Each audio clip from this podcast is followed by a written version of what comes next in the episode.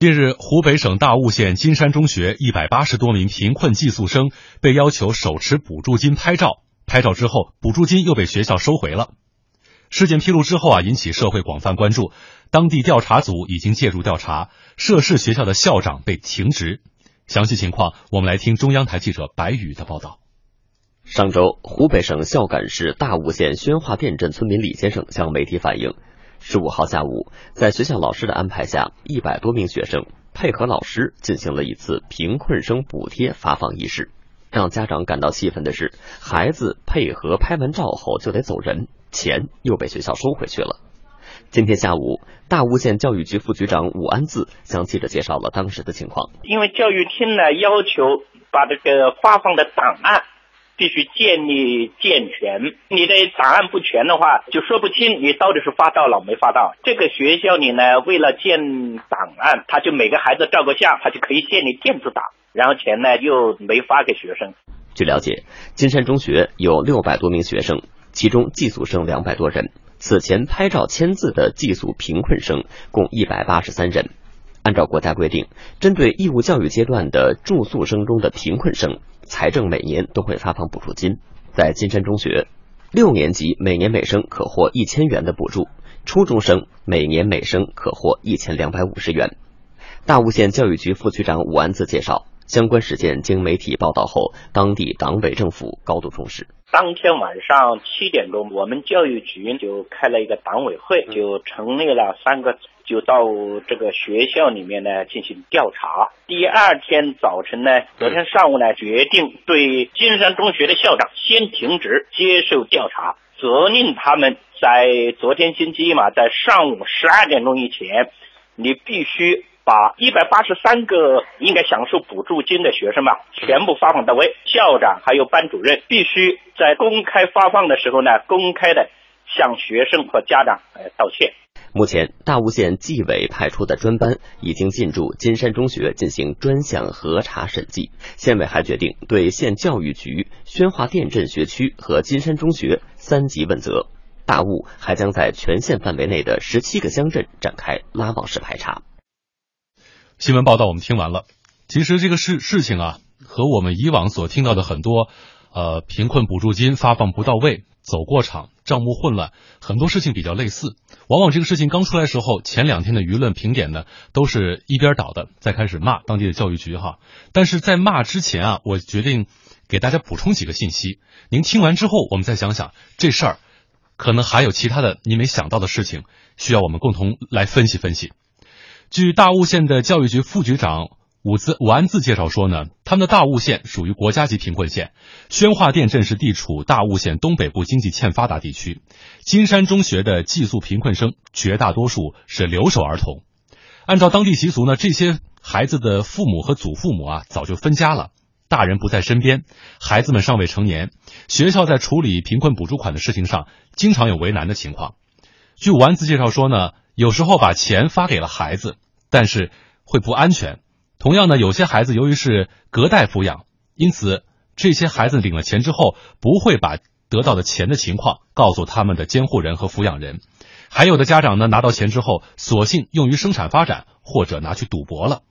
甚至于还有一些情况呢，就是学生们没有办法把这个钱真正用到自己的饭卡上。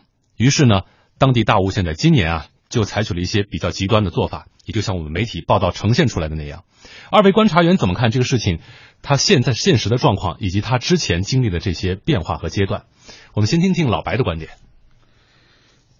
我就两点吧，嗯，第一点，这个钱必须得发，不是这个相必须得照，嗯，因为有规定要建档，哎，你不照相怎么建档啊？但是呢，刚才你又说了原因，这个钱发给学生或发给家里之后，他本来是一个，呃，这个。贫困生补助的钱，一个补助的钱没有发挥到补助的作用，所以学校呢就动了个心眼儿，是吧？就是没有没有发到学生手里。但是最后他要怎他要怎么处理这笔钱呢？报道又没说，所以我就觉得这个事情怎么说呢？第一个，我就觉得还是对制度没有敬畏。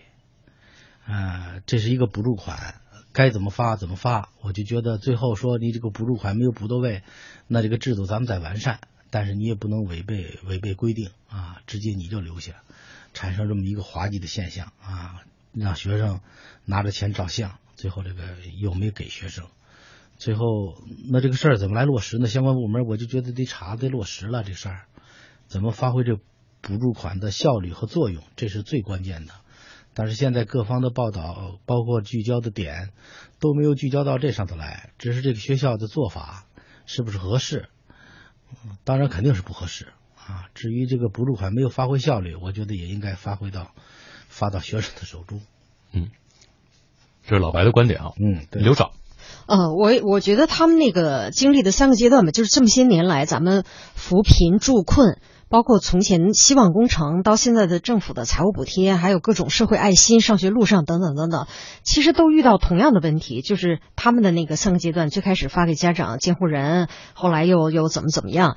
但是无论如何，这个钱应该是清晰的，嗯，就是你你学校留下来也好，老师替这个家长的当了监护人也好，你要清晰这个钱到底花哪儿去了。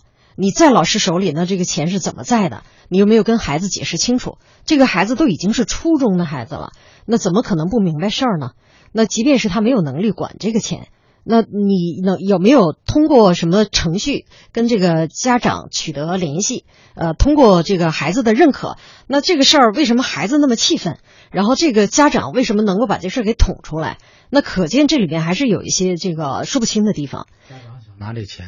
嗯，老白说家长想拿这钱，但是家长说了，说之前你们留下的那些钱，我们都不知道去哪儿了。你说是打到饭卡里了，说不对，孩子那个饭卡的钱我提前交了。这个在在咱们今天的这个录音的报道里面没有这些细节，但是这网上是有的。嗯，就是说，就确实是像这个报当中没能完整呈现的，这背后有很多不太清楚的。就像这家长说，之前那些钱你也没给，但是之前那些钱。孩子拿了没拿呢？呃，还这个事情，这个这个事情现在就是己方啊，在对峙的时候就出现信息不对称了。他这个问题比较关键在哪儿？如果之前的钱他也没到位，然后学校又留下，怎么花的有没有在监督？没账，也没账，那就是糊涂账了，那就说不清楚了。对呀，呃，真的是一笔糊涂账。假定说这孩子说说我没拿这钱，嗯啊，然后跟家长要了一千块钱充了饭卡，然后去买饭吃，然后学校又说你拿了这个钱，我有照片为证，我还有档案。那这不是一笔糊涂账吗？嗯，所以，我我我觉得这里边就是缺少我关注的角度是一个监督机制。嗯，啊，如果说这个钱，我们刚才说的是这个钱怎么它的使用效率，怎么才能让它用到实处？就这些困难，我们一定要想办法去解决，而不是说把它搁在那儿就拉倒。那还有一个就是监督机制，它是一个突击式的，呃，紧急通知啊。那个突发检查呀，成立小组啊，什么全县对所有的惠农资金进行拉网式的排查啊什么的。那我觉得平时干嘛去了？就那种常态的监督机制在哪里？那我们的财政补贴，呃，是只管发不管监督吗？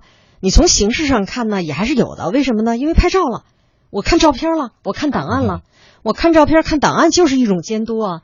但是你有没有换一种方式去做一些微型的小调查？你问问学生，问问家长。补助后效果的一个调查，对，相当于现在审计做的一个绩效考核一样。呃，但是绩效考核是走形式，我就拿照片拿档案，而且这个地方吧，这个地方是天高地远，就是这个家长是愤怒不平才把这事儿给捅出来了。我还挺佩服这家长的。那我觉得这家长还是有勇气，并且他有一些现代观念，也不知道他怎么联系到了媒体。然后这个记者是走了很远的路，才到了这个地方，才把这个事儿给报道出来。所以我觉得他这个披露信息的披露机制、监督机制都不是常态的。那个常态如果没有的话，那才让人担心，那就不止一个地方、一个学校，一那个这个发生这种，就是说他握有一定的呃公权力。嗯，二位有没有注意到，其实这个事情其实好玩就在于哪儿啊？这个事情在爆出来的时候，让我们都觉得这是学校在作秀，学校在说谎。但是等到这个事情后续在不断的，我们记者今天白宇调查采访过程当中，我会发现这个事情当中。